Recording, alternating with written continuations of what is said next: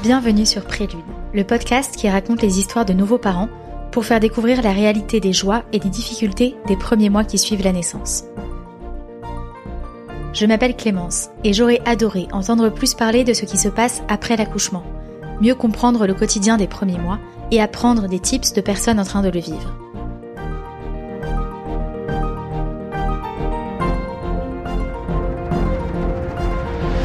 La naissance d'un enfant est un tremblement de terre, m'avait dit une amie. Ce mot m'avait marqué. Mais la grossesse et la perspective d'un premier accouchement étaient déjà tellement mystérieuses que je ne me suis pas renseignée sur ce qu'il se passe une fois que l'on revient chez soi, avec ce petit être en plus dans la famille. Je vous propose ici de rencontrer des personnes inspirantes qui vont nous raconter de manière authentique leurs premiers pas de parents, leurs surprises, leurs erreurs, leurs fous rires et tous leurs conseils. N'hésitez pas à donner votre avis grâce aux étoiles sur votre plateforme d'écoute, Apple Podcast, Spotify, Deezer, et à le partager à tous les futurs parents autour de vous.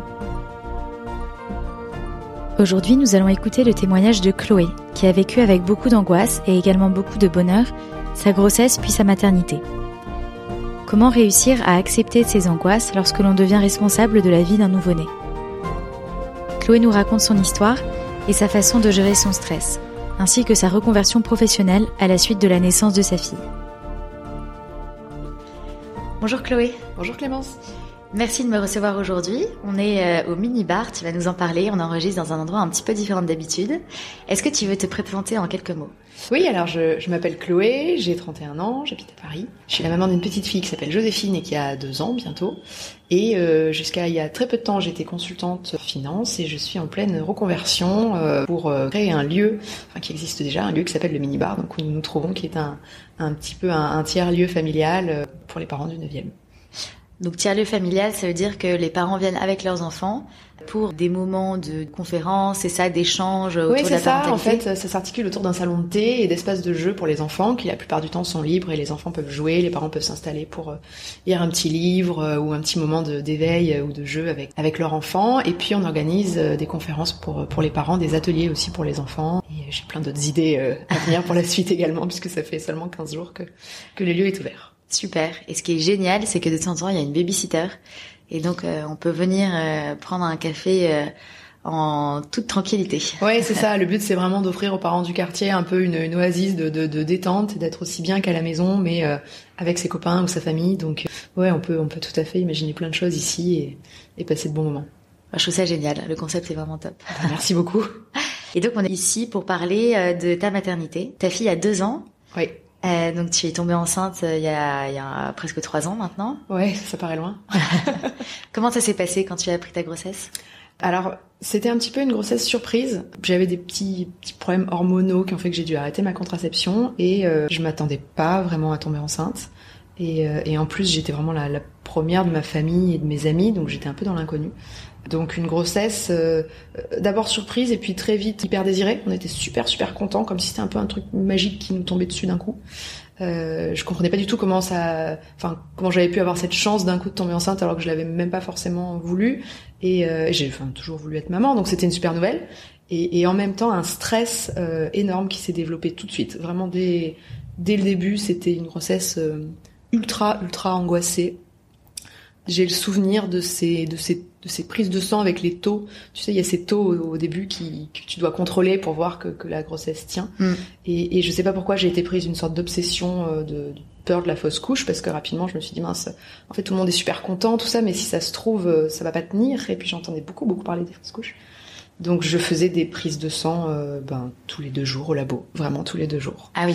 Et quand j'ai réussi à avoir un rendez-vous euh, avec une gynéco que pour le coup je connaissais pas, que j'avais pris au hasard, j'avais fait une courbe sur Excel avec euh, l'historique des taux pour voir si ça augmentait bien et quelle était la voilà. J'avais fait des calculs savants avec cette courbe. Voilà. Et donc, tu Ça, lui as montré... Ah oui oui, je lui ai montré, elle m'a pris pour une folle. c'était ouais, ça pour le coup ouais, ça a vraiment marqué le le début.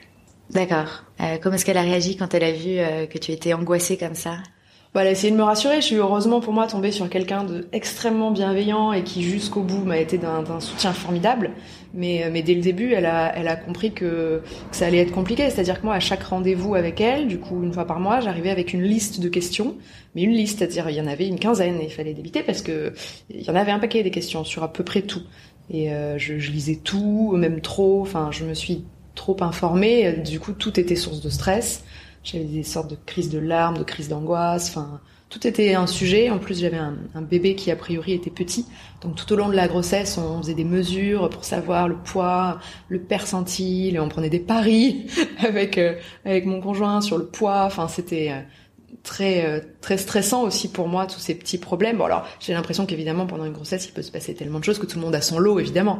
Mais moi j'avais l'impression que la coupe se remplissait et que chaque petit stress venait s'ajouter à un autre et qu'au final je, je, je, je, débordais littéralement de stress en fait. Donc euh, c'était difficile à gérer. Comment tu euh, vivais ta vie professionnelle à ce moment-là? Ah bah justement, moi j'ai toujours été quelqu'un de très angoissé, donc même si j'adorais vraiment mon métier et, et, le cabinet dans lequel je travaillais, bah, j'avais un stress euh, permanent, un stress que j'avais géré jusque là parce que c'était un peu le seul stress dans ma vie, c'était mon stress euh, professionnel et, et, et là c'est vrai que l'addition des deux, ce stress professionnel bah, qui, qui, augmentait mine de rien parce que j'avais de plus en plus de responsabilités, il augmentait et, et j'avais à côté ce stress de la grossesse. En plus les trois premiers mois, comme on peut absolument pas le partager, d'autant plus que j'avais hyper peur euh, que, que, ça se passe pas bien. Du coup, j'en parlais pas. Donc euh, j'avais ces deux stress accumulés et au bureau, c'était oui, c'était difficile à gérer. Ouais. J'étais, mmh. j'étais hyper hyper angoissée. Est-ce que le stress a commencé à diminuer quand tu as pu l'annoncer autour de toi? Alors un petit peu, mais c'est surtout parce qu'on avait passé ces fameux trois mois. Donc cette histoire de fausse couche était derrière moi, enfin derrière moi. On, m'avait quand même dit que le risque était moins important, donc le stress de ce point de vue-là était un petit peu retombé. Je m'étais dit bon, voilà, maintenant a priori on aura un bébé, mais c'est pas du tout retombé parce qu'en fait bah il y a tout un autre euh, tout un tas d'autres stress qui continuent. Donc comme je t'ai dit, il y avait le poids, puis après on a cru que j'avais le CMV parce qu'il y avait des analyses qui laissaient penser que peut-être j'avais eu le CMV au début. Euh, j'avais euh, ce qu'ils appelaient un utérus contractile, j'avais toutes des contractions tout le temps. Je me rappelle d'être au bureau en réunion et de sentir mon ventre qui durcit, qui durcit, qui durcit, et puis qui redevient normal. Je me disais non, non, mince, ça recommence. Donc c'était, c'était, tout, était stressant en fait. Même une fois que tout le monde le savait et que j'étais évidemment hyper entourée euh, par ma famille, par mes amis, par tout le monde, mais ça, je continuais à être stressée de chaque chaque instant. Comment est-ce que tu gérais ce stress? Alors Est-ce que quelqu'un t'a accompagné Ouais, en fait, euh, assez rapidement, au milieu de ma grossesse, vers 6-7 mois, ma, ma, gynécologue m'a orientée vers un, vers un psychiatre euh, que je suis donc allée voir et qui m'a diagnostiqué un trouble anxieux généralisé. Bon, voilà, vraiment le trop de stress, euh, vraiment. Euh, je sais plus ce qu'elle m'avait dit. Elle m'avait dit oui, vous êtes vous êtes limite obsessionnel avec le stress, donc il, il, va falloir un traitement. Donc elle m'avait prescrit un petit peu des, des calmants. J'ai le souvenir d'en avoir pris un ou deux vraiment dans les grosses crises, mais je les ai pas tellement pris. J'ai plutôt, euh, j'ai été arrêtée en fait après euh, à 7 mois, 7 mois et demi, je crois. Donc j'ai passé un mois sur mon canapé à la fin de la grossesse à attendre attendre que ça se passe. Donc j'avais enlevé le stress euh, du boulot. J'avais plus en effet que mes petites obsessions, typiquement. Euh, je me rappelle une fois, j'avais mangé un sandwich au poulet un peu froid. Bah ça, ça a duré quatre jours. Le stress du petit sandwich au poulet un peu froid, enchaîné avec euh, trois jours de stress pour euh, la tarte au citron meringuée, la meringue pas trop cuite. J'avais beaucoup beaucoup d'obsessions sur la nourriture, par exemple. D'accord. Donc voilà. Donc la fin, une fois qu'il y avait plus le stress du boulot, il y avait encore tous ces petits stress de j'ai mangé un truc qui va pas, euh, euh, là j'ai senti un truc bizarre, euh, voilà. Ok. Ouais. Et est-ce que tu étais stressée par l'accouchement en lui-même?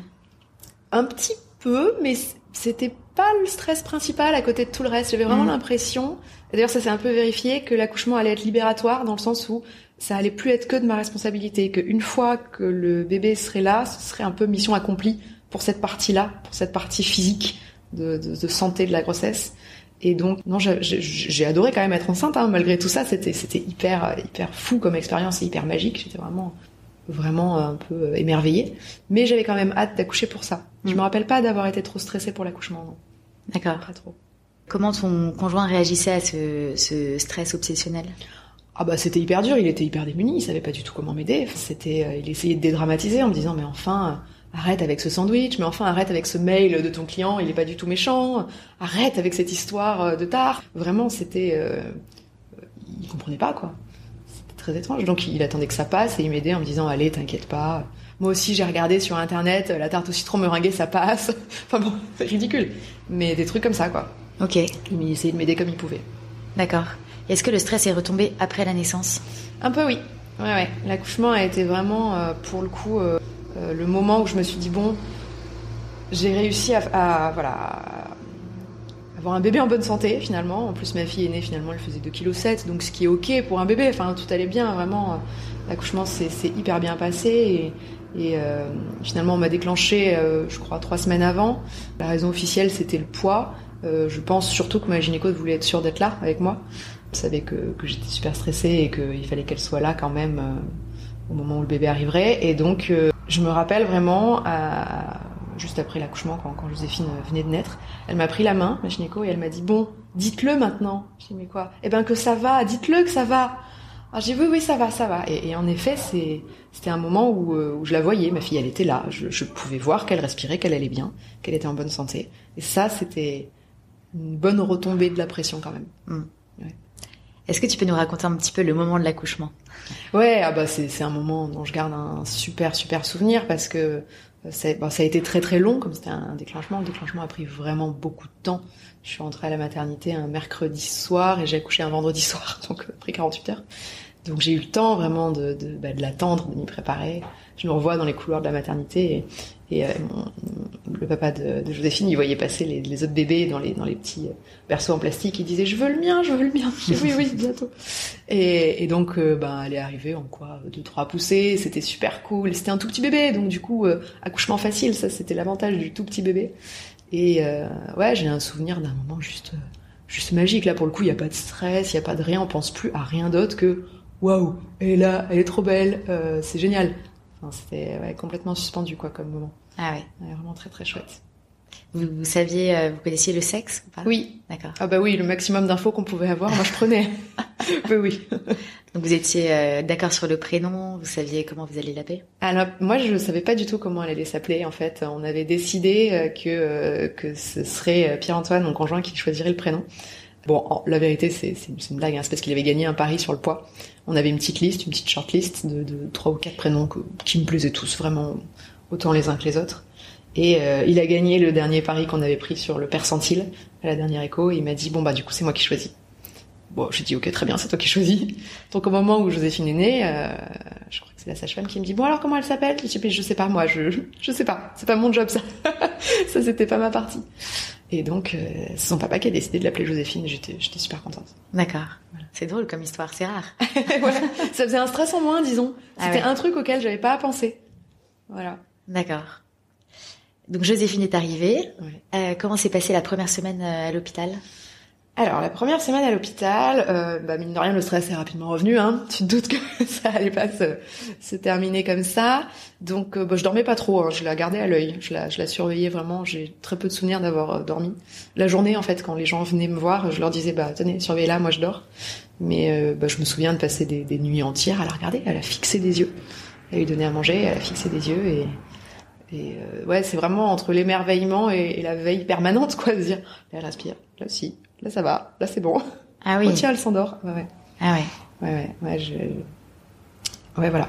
J'attendais vraiment euh, de voir ce qui se passait et je la gardais à l'œil et, euh, et en même temps, bah, c'était la fusion totale. J'étais, j'étais trop heureuse d'être avec elle, donc non, c'était sympa.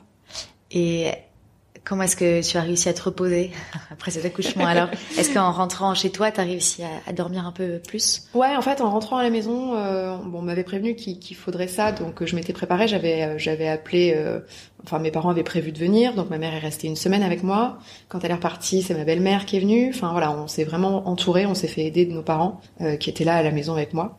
Donc pendant au moins, je dirais deux ou trois semaines, j'étais pas seule à la maison, parce qu'en plus Pierre-Antoine a dû retourner travailler assez rapidement. Mais j'étais pas seule au début. J'étais pas, j'étais pas toute seule au début. Et après, quand tout le monde est parti, il m'a resté une semaine ou deux à tenir. Et puis c'était Noël. Comme Joséphine est née euh, mi-novembre, rapidement c'était Noël, donc toute la famille est revenue à la maison. Donc c'était assez chouette. J'ai des souvenirs de ces premiers, euh, de ces premières semaines, de d'être complètement sous perfusion familiale. Mm. Et heureusement, parce que j'étais quand même vachement crevée, quoi. Donc là, ils ont pris le relais, t'as pu te reposer. Ouais, ils ont, ils ont un peu pris le relais. Je faisais pour le coup vachement confiance euh, à, à, ma maman et, et, aussi à Pierre-Antoine hein, pour s'occuper de Joséphine. Donc je pouvais dormir quand je savais qu'elle était avec quelqu'un. Mm. Donc ça, c'était bien. Après, j'étais encore et toujours ultra angoissée. Donc j'ai découvert un truc, euh, un truc un peu génial qui me permettait de me reposer. C'est le moniteur respiratoire. Alors, le moniteur respiratoire, c'est un petit engin qu'on met euh, entre le entre le matelas et le sommier du bébé. D'accord. Donc moi, elle était déjà en cododo, hein, donc physiquement, elle dormait à, à peu près un centimètre de moi toute la nuit. Mais euh, malgré tout, j'avais rajouté ce petit euh, petit engin là qui captait les mouvements respiratoires et qui émettait une alarme absolument horrible et très stressante si le bébé s'arrêtait de respirer. Et donc, je dormais comme ça, en me disant tant qu'il n'y a pas de bruit, c'est qu'elle respire. D'accord. Voilà, donc je lui tenais un peu la main, j'étais vraiment à côté d'elle dans le cododo. Et je branchais euh, cet appareil dès que je m'endormais, que ce soit pour une sieste ou la nuit, surtout quand elle dormait un petit peu, je le branchais. Et c'était comme ça, je dormais grâce à ça. Tant que ça ne sonnait pas, je pouvais m'endormir. Et est-ce que ça peut sonner euh, si ça fonctionne pas bien ou c'est vraiment très fiable? J'ai jamais eu de fausse alerte, non. D'accord. Enfin, ça sonnait quand on oubliait de le déconnecter et qu'on enlevait le bébé du berceau. Mm. Là, ça sonnait, donc je pouvais tester que le truc marchait. Mais non, j'ai jamais eu de fausse alerte et heureusement parce que c'était vraiment mon, enfin, c'était ma soupape quoi. Ce truc-là, je le branchais et je me disais bon, il fonctionne, il sonne pas, je le vois faire son petit, euh, sa petite lumière verte qui clignote, Mm. je peux dormir. Voilà. D'accord. Donc mon sommeil était très très lié à cet appareil qu'on a gardé jusqu'à ses un an. Ouais. D'accord. C'est fou parce que moi, c'est quelque chose qui m'aurait angoissé de l'avoir. Toi, c'est vraiment ce qui a permis de te, de te rassurer. Ouais, vraiment. Donc ça, ça te permettait de mieux dormir. Tu la nourrissais au biberon, c'est ça?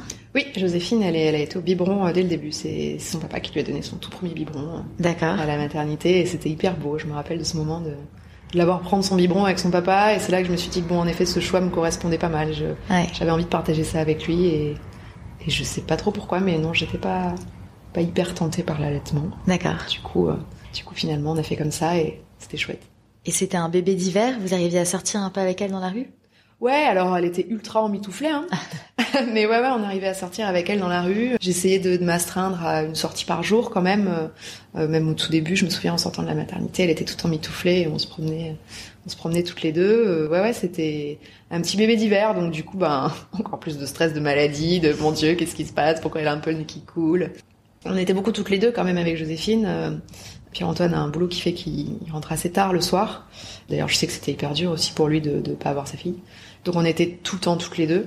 Donc ouais, il fallait qu'on se prévoie pas mal d'activités dans la journée, des sorties, des choses à faire parce que euh, sinon c'était, enfin, on s'ennuyait un petit peu quoi. On n'avait Mm. pas trop de pas trop de lien social, ni elle ni moi finalement. C'est un petit peu comme ça aussi que m'est venue l'idée de, de, de, de créer un lieu euh, où on peut se retrouver en famille et où on peut sortir euh, avec son tout petit bébé parce que j'ai vraiment commencé à souffrir de l'isolement à ce moment-là au bout de ouais peut-être un mois ou deux Euh, après Noël. Là voilà quand, toute ma famille était repartie et que Joséphine avait euh, deux mois bah j'ai des souvenirs de journées entières euh, toute seule avec elle à se dire bon bah qu'est-ce qu'on fait? On est déjà allé une fois au parc une fois chez le fromager quatre fois à la pharmacie qu'est-ce qu'on va faire maintenant? Voilà Tu habitais dans quel quartier à ce moment-là? T'avais J'habitais- des amis autour? J'étais dans le 15e euh, à ce moment-là euh, bah non j'avais pas j'avais pas du tout d'amis mes amis elles bossaient Ouais. Donc euh, j'étais vraiment toute seule. Ma- ma- mes parents étaient, étaient repartis dans le sud, là où ils habitent. Mes beaux-parents aussi. Toutes mes amies travaillaient. Voilà, Pierre-Antoine était au travail. Donc on était toutes les deux, toute la journée. Voilà, on a bien bien arpenté les rues euh, du, du 15e, ouais, ça c'est clair. Et euh, j'avance assez vite parce que tu as une, une histoire de reconversion très intéressante. Quand est-ce que tu devais reprendre le travail? Je devais reprendre le travail euh, au moment où Joséphine a eu six mois. Ce que j'ai fait d'ailleurs, en fait, j'ai repris le travail à la fin du premier confinement. J'ai pris un congé parental de trois mois. Euh, donc au lieu de reprendre au mois de février, j'ai repris au mois de mai. Mm. Elle avait six mois, on venait de déménager dans le 9e. Euh, on avait trouvé une super nounou avec qui on était vachement à l'aise, une cofamille, tout, tout, tout était bien, bien rodé pour que je puisse retourner au bureau. Donc, euh, donc je suis retournée au bureau et j'avais quand même, mine de rien, assez hâte de retrouver ma vie professionnelle, de retrouver mes collègues, de, retrouver un peu euh, aussi des, des journées plus, plus, plus remplies et euh, peut-être moins monotones. Donc ça, c'était super chouette. En revanche, la séparation a été hyper dure. Je m'y attendais pas forcément, mais euh, vraiment comme si on m'avait amputé euh, d'un, morceau de mon corps. Quoi. J'avais l'impression d'avoir laissé quelque chose à la maison d'ultra important, de, vital. Quoi. Si j'avais pris un petit bout, un petit bout de mon cœur dans une petite boîte et que j'étais partie sans. Et donc c'était un peu un déchirement quand même. J'avais vraiment hâte de rentrer à la maison le soir pour euh, retrouver Joséphine. Ça a duré quelques semaines avant que j'arrive vraiment à me dire bon, ça va. Là, je respire. Je suis sans elle. Elle est à plus d'un kilomètre. Je ne sais pas exactement où elle est, mais ça va. Mais vraiment une, euh, ouais, une, une sorte d'arrachement, quoi. Voilà, on a été ultra collés, bah, déjà pendant neuf mois, puis pendant six mois, et là, d'un coup, flash, on décolle complètement les deux. Donc, euh, un peu dur, mais bon, comme toutes les jeunes mamans, j'imagine, qui retournent au travail, c'est un moment euh, qui est pas facile à gérer émotionnellement. Euh... Est-ce que tu arrives à te concentrer la journée euh, au travail? Oui, oui, oui, quand même. Je, j'aimais toujours mon métier. Hein, c'était, c'était super chouette.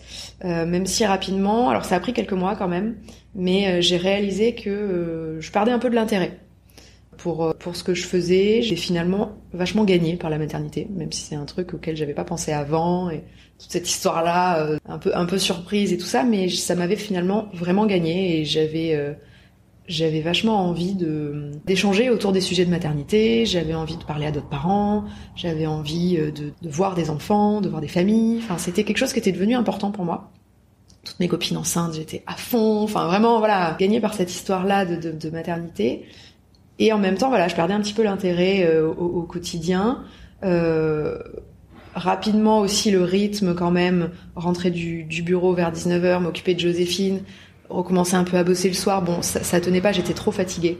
Donc je j'arrivais plus trop à tenir ce, ce, cette pression et ce stress de la productivité de mon ancien métier.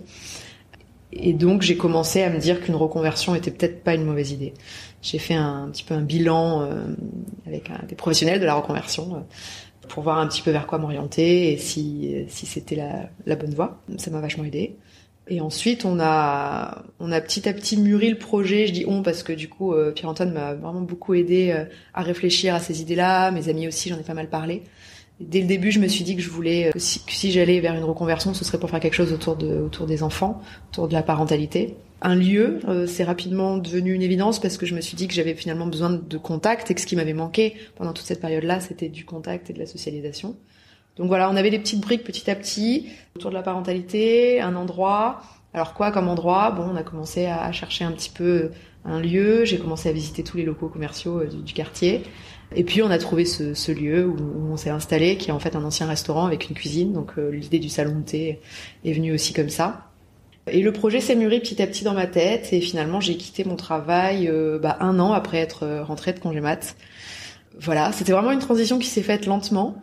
J'ai été vachement accompagnée aussi et aidée bah, par toute ma famille, euh, par mes amis. Enfin voilà, j'ai pas été toute seule non plus dans ce projet-là. J'ai vachement échangé dessus. Et puis ça s'est concrétisé. Voilà, il y a quelques semaines avec l'ouverture du minibar. Vous avez fait beaucoup de travaux dans le lieu?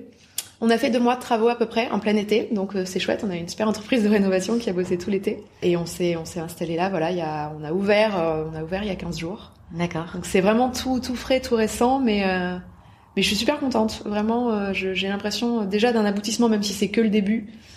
Je crois que l'arrivée de Joséphine et le fait d'avoir construit, mine de rien, quelque chose autour d'elle, d'avoir construit cette base familiale, ça m'a permis de réaliser que je pouvais construire autre chose. Mm.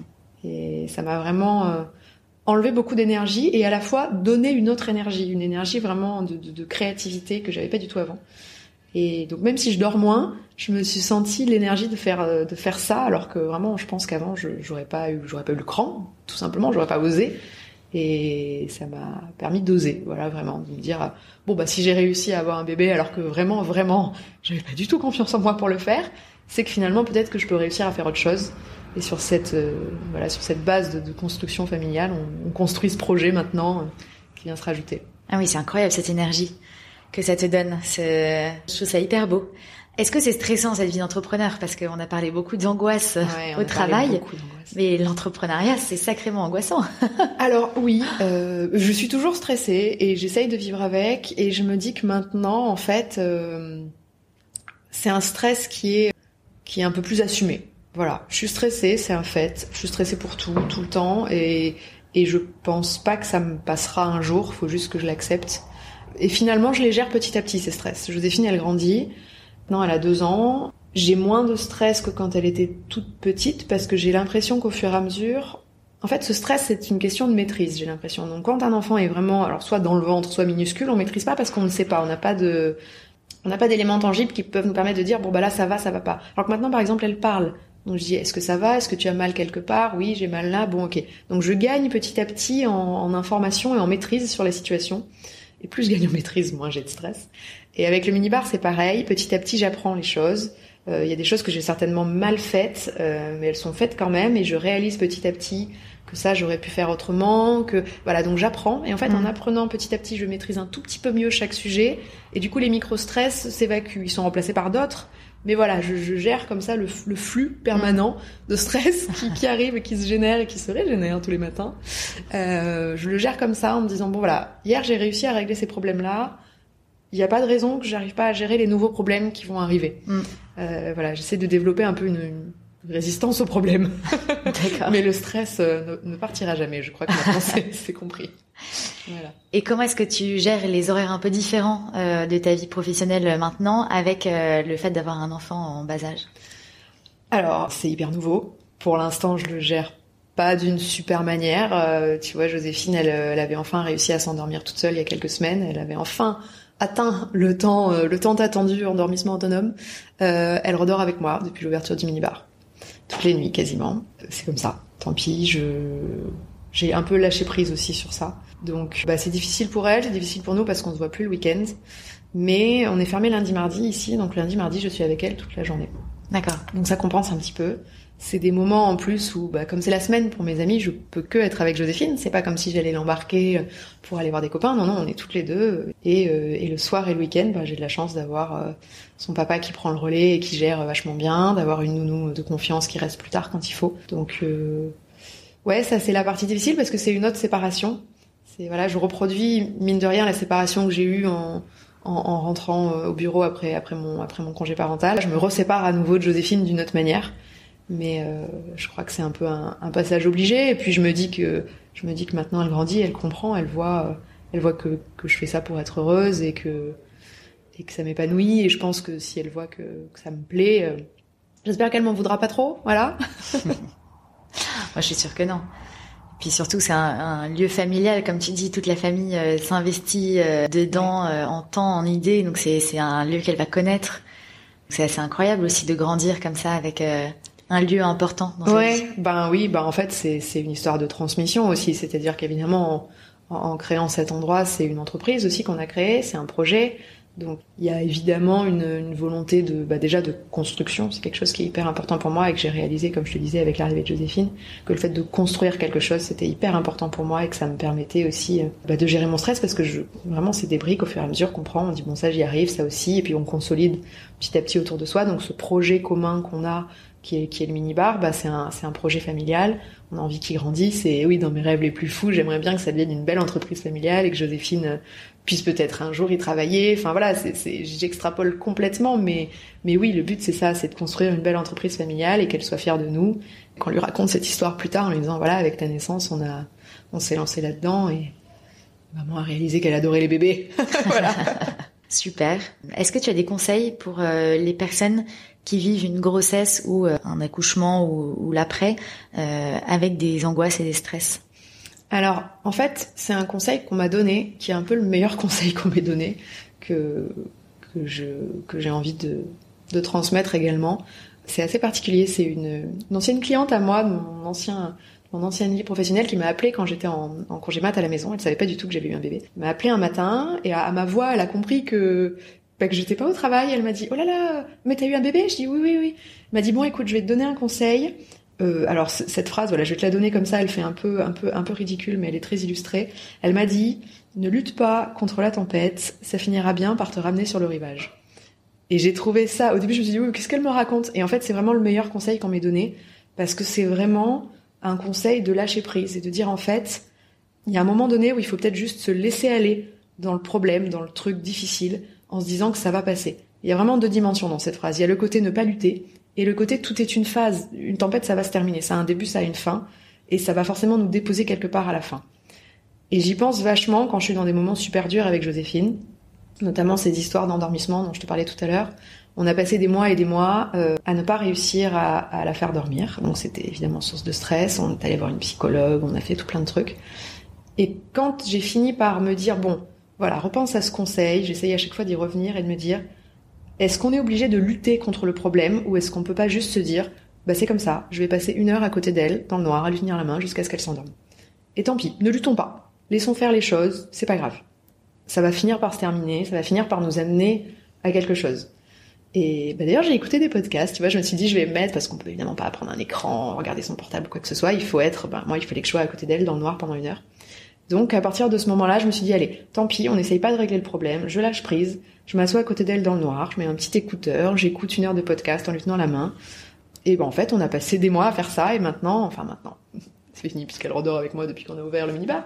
Mais euh, bah, elle a réussi pendant euh, pendant quelques semaines à s'endormir toute seule du jour au lendemain, euh, sans sans que finalement je cherche à tout prix à résoudre le problème. J'ai juste laissé passer la tempête. Et je fais ça pour plein d'autres choses maintenant. Je laisse passer la tempête. Voilà. C'est drôle parce que ça fait écho au premier épisode que j'ai enregistré euh, avec Capucine, euh, qui disait presque la même phrase. Et c'est une phrase qui m'avait marqué. C'est un très bon conseil. Merci beaucoup euh, de le partager. Euh, et c'est valable dans plein de moments différents. Moi, c'est quelque chose euh, auquel je pensais pendant les premiers mois notamment, qui sont vraiment un tremblement de terre. C'est vrai. et ça peut vraiment aider de se dire que que ça passe. En effet. Ouais, que tout est une phase. Super. Et tu me disais que tu faisais quelque chose de spécial euh, chaque année euh, pour Joséphine? Je- j'ai décidé d'écrire une lettre par an à, Joséphine tous les ans. euh, alors je, je rédige petit à petit, comme ça à la fin de l'année, je, récupère mes notes et j'essaie de m'y tenir. Donc là, je suis dans sa deuxième lettre en ce moment. Mais oui, j'ai décidé de lui écrire une lettre par an pour retracer un petit peu ben, notre année toutes les deux. Ben, c'est hyper autocentré, hein, c'est surtout elle et moi. Mais euh, ouais, j'essaye de lui de lui laisser ça. C'est une super idée pour euh, se souvenir des premières années, euh, sans se souvenir en tout cas, avoir une trace des premières années. Ouais, je suis déjà super super nostalgique de, de tous ces moments-là et quand j'y repense, euh, j'essaye de pas penser uniquement qu'au stress dont, dont on a quand même beaucoup beaucoup parlé aujourd'hui, mais euh, finalement, euh, je réalise que ce stress a pas occulté toute la partie magique et, et absolument géniale de la grossesse, de l'accouchement et surtout des premiers mois avec un bébé, de cette découverte-là, de, de ces moments juste juste dingues et indescriptibles. Donc j'essaye de garder vraiment une trace de tout ça parce que j'ai vraiment envie de lui transmettre euh, ces souvenirs-là. Merci beaucoup pour ton témoignage. Bah, Merci à toi. Il n'est pas facile d'être confronté à une personne stressée, on a envie de dire que tout va bien se passer. Cet épisode me fait mieux comprendre à quel point il peut être difficile de lâcher prise. Merci Chloé pour cette plongée dans ton histoire et bravo pour la réalisation du mini-bar à Paris, un lieu super dans lequel se rendre en famille. À très vite pour un nouveau témoignage.